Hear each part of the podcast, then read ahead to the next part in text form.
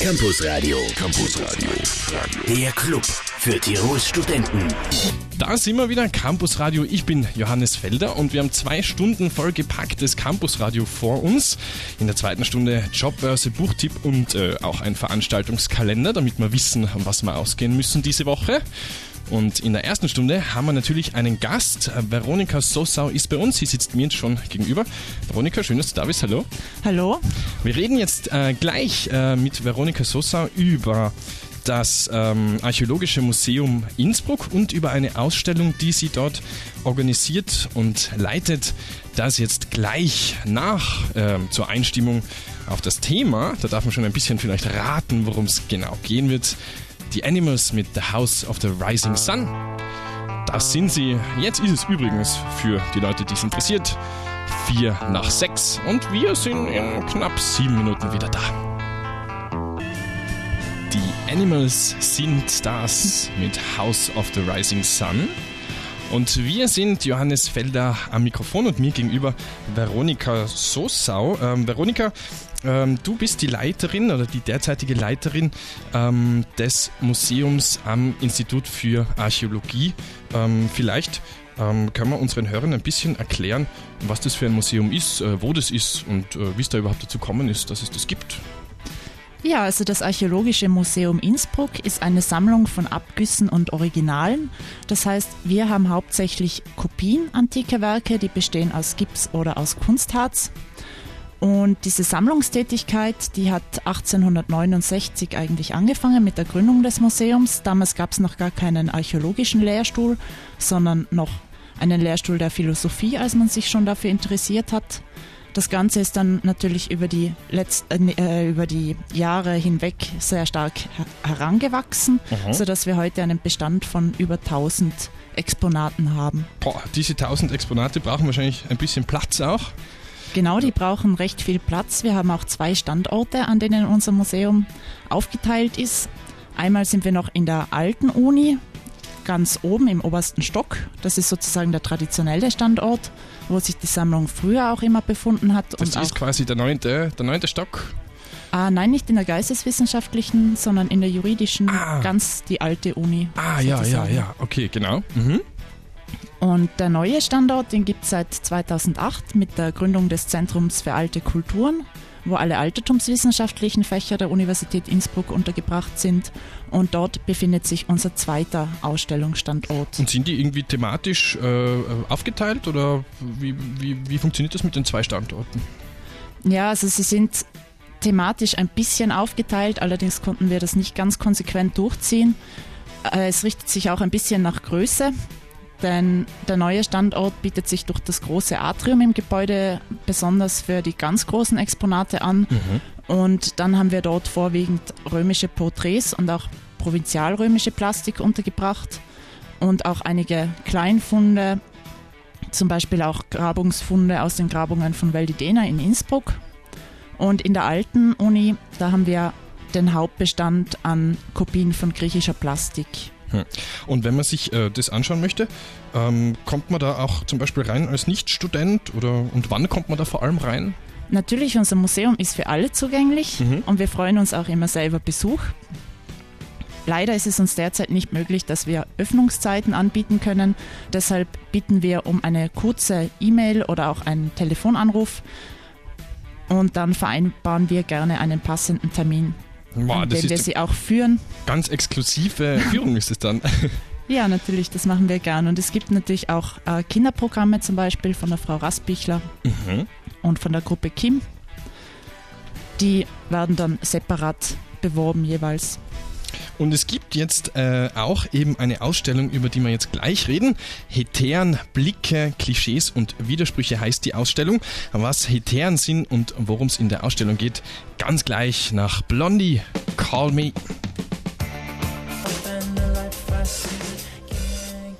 Hetären, Blicke, Klischees und Widersprüche. Äh, so heißt die Ausstellung, die im Archäologischen Museum in Innsbruck an den zwei oder an einem der Standorte ähm, des Museums äh, stattfindet. Ähm, Hetären ähm, steht im Folder, da ich das mal vorlesen darf, der Begriff Hetäre ist wohl bekannt. Also ich muss zugeben, dass mir der Begriff Hetäre nicht bekannt ist. Vielleicht können wir den ähm, ein bisschen äh, besprechen. Was, worum geht es sozusagen in dieser Ausstellung? Ja, worum geht es in dieser Ausstellung? Ich darf vielleicht mal ganz kurz erwähnen, dass diese Ausstellung nicht von uns konzipiert wurde, sondern von der von der Universität Graz. Da mhm. waren es eben Peter Mauritsch und Ursula Lacker, die sich mit diesem Thema befassen wollte.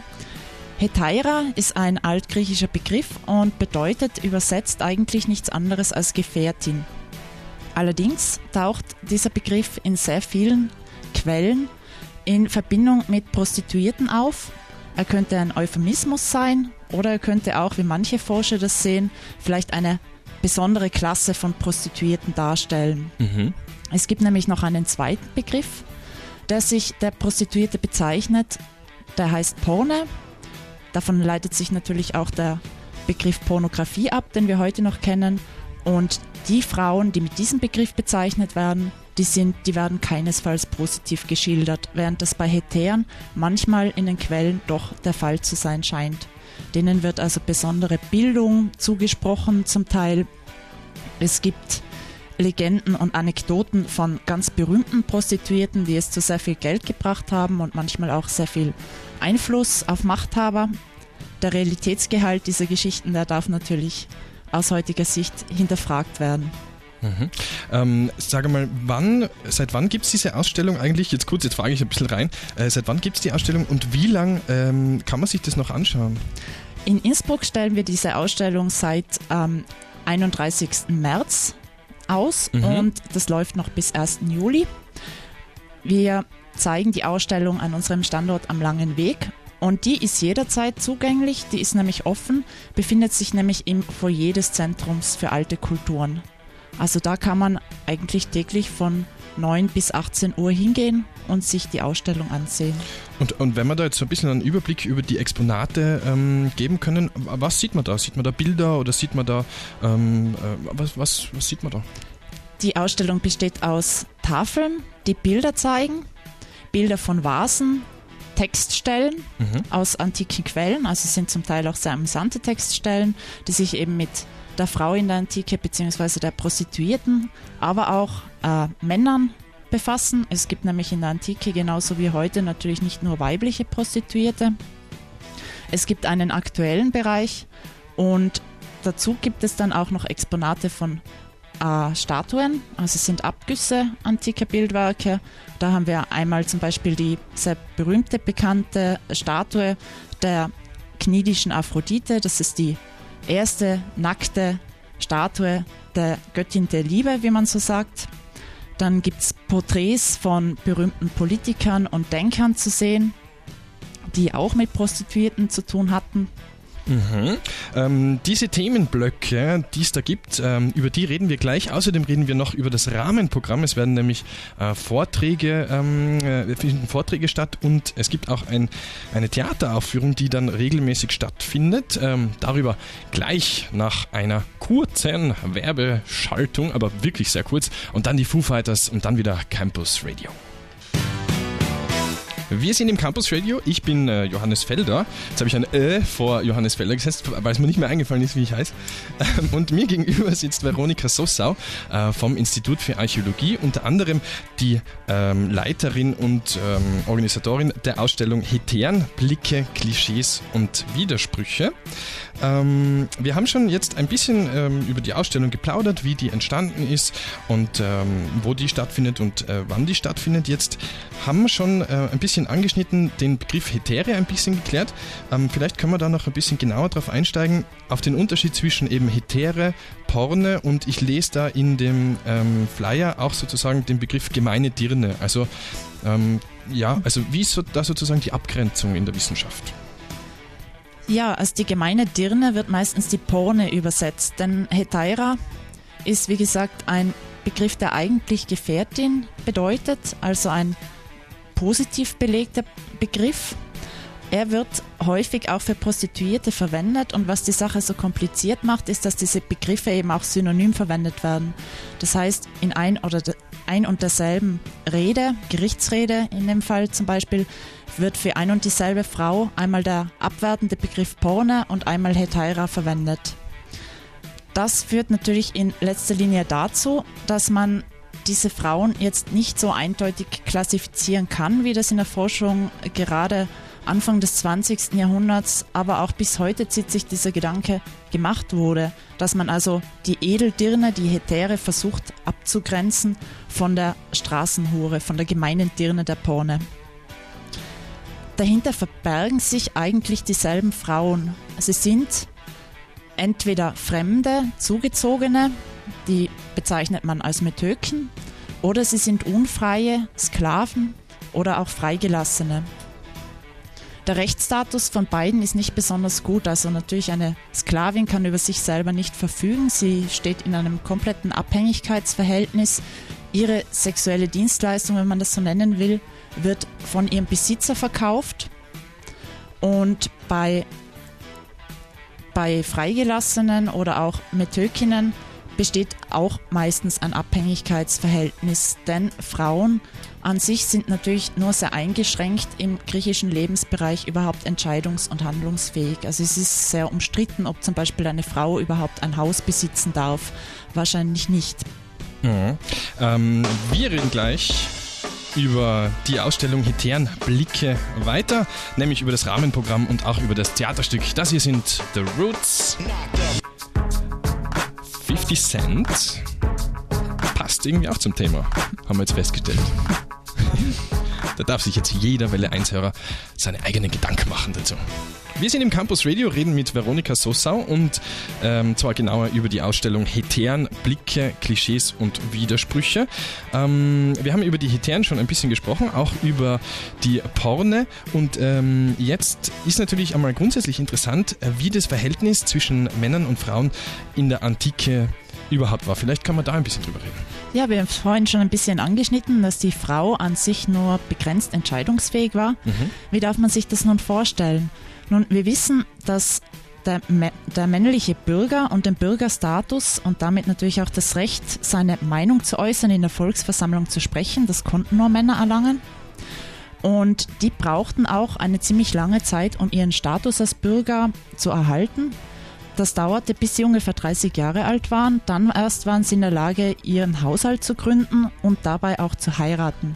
Die Frauen, mit denen sie verheiratet wurden, auf der anderen Seite, die waren noch sehr jung, denn da gab es also gewisse Kriterien, die die erfüllen, erfüllen mussten. Die sollten also möglichst naiv noch sein, noch formbar sein für den Mann. Und das waren also meistens pubertäre oder präpubertäre Mädchen im Alter von etwa 11 bis 15 Jahren, denkt man.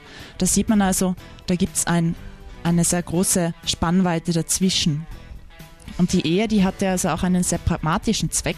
Es galt nämlich, Kinder zu zeugen, die dann selbst wieder den Bürgerstatus erreichen konnte. Deshalb musste die Frau auch unbedingt aus so einer ehrbaren, also aus einer legitimen Ehe stammen. Die durfte also nicht eine zugezogene sein, die durfte auch keine unfreie natürlich sein oder freigelassene. Status war ganz wichtig. Mhm. Und dieses Ungleichgewicht, das erklärt vielleicht auch ein bisschen die Bedeutung, der, die die Prostitution hatte. Denn wenn man sich vorstellt, dass Männer bis zum 30. Lebensjahr sozusagen warten sollen, das geht natürlich nicht.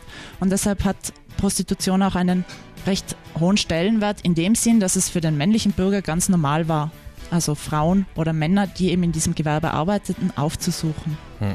Jetzt geht es ja in dieser Ausstellung nicht nur eigentlich um die Antike, sondern ähm, es gibt ja auch sozusagen zeitgenössische Themen. Ähm, einen davon, einen Vortrag, der im Rahmenprogramm stattfindet, ähm, da geht es um Prostituierte im Dritten Reich. Ähm, der findet jetzt diesen Donnerstag statt, deswegen sage ich das jetzt, und zwar ähm, um 19 Uhr. Vielleicht können wir das ein bisschen anschneiden, so als sozusagen als, als Teil von diesem zeitgenössischen. Ähm, worum geht es denn äh, in diesem Vortrag?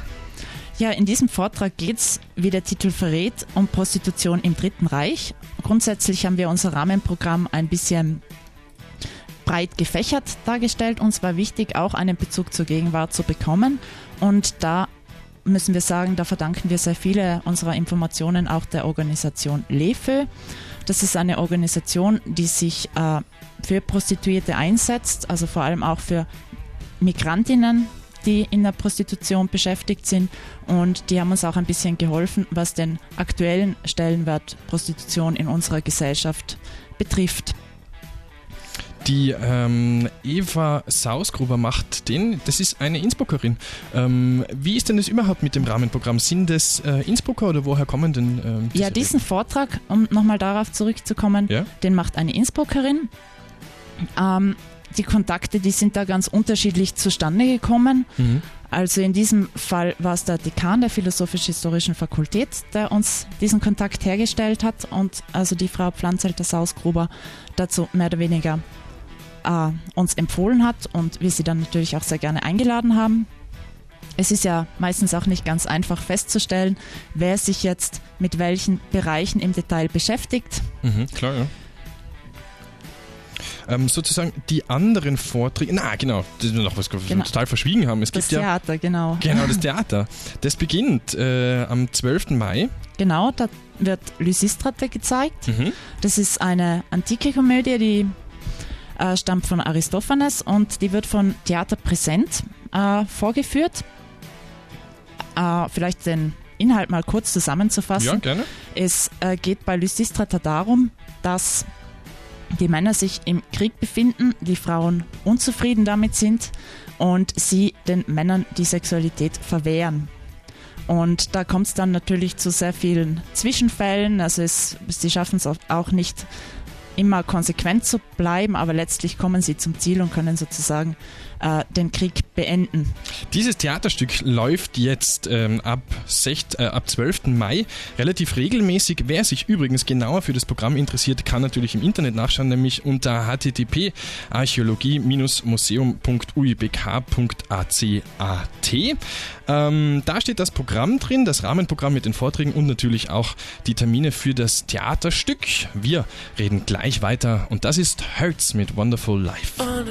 War das zwar alle allerdings im Stargate Remix. Wir sind im Campus Radio Johannes Felder und Veronika Sossau, haben geplaudert über das Institut für Archäologie, genauer über die Ausstellung, die im Museum des selbigen Instituts stattfindet, nämlich Hetären, Blicke, Klischees und Widersprüche.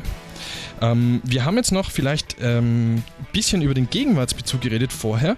Allerdings war es da noch das Dritte Reich. Vielleicht, wenn wir jetzt noch ein bisschen vorgehen, ähm, inwiefern ist denn sozusagen die Zusammenarbeit mit äh, dieser Organisation, über die wir vorher gesprochen haben, ähm, da eingeflossen und was wären dann so grob so ein bisschen die Themen, die, die eben diesen Gegenwartsbezug sozusagen haben?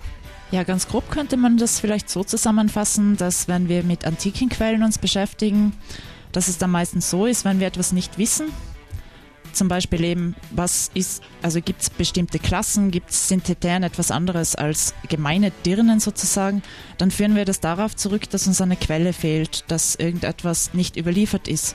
Wenn man sich jetzt aber die aktuelle Situation ansieht und zum Beispiel ansieht, wie unterschiedlich Prostitution EU-weit oder aber auch österreichweit gehandhabt wird, dann sieht man, dass es also nicht nur daran liegt, dass etwas fehlt, sondern dass man mit diesem Phänomen auch heute noch nicht so wirklich umgehen kann. Es gibt mittlerweile Interessensvertretungen für Prostituierte. Eine davon ist eben die Organisation LEFÖ. Äh, es gibt auch Kampagnen, zum Beispiel 2008 gab es die Kampagne Lust auf Rechte.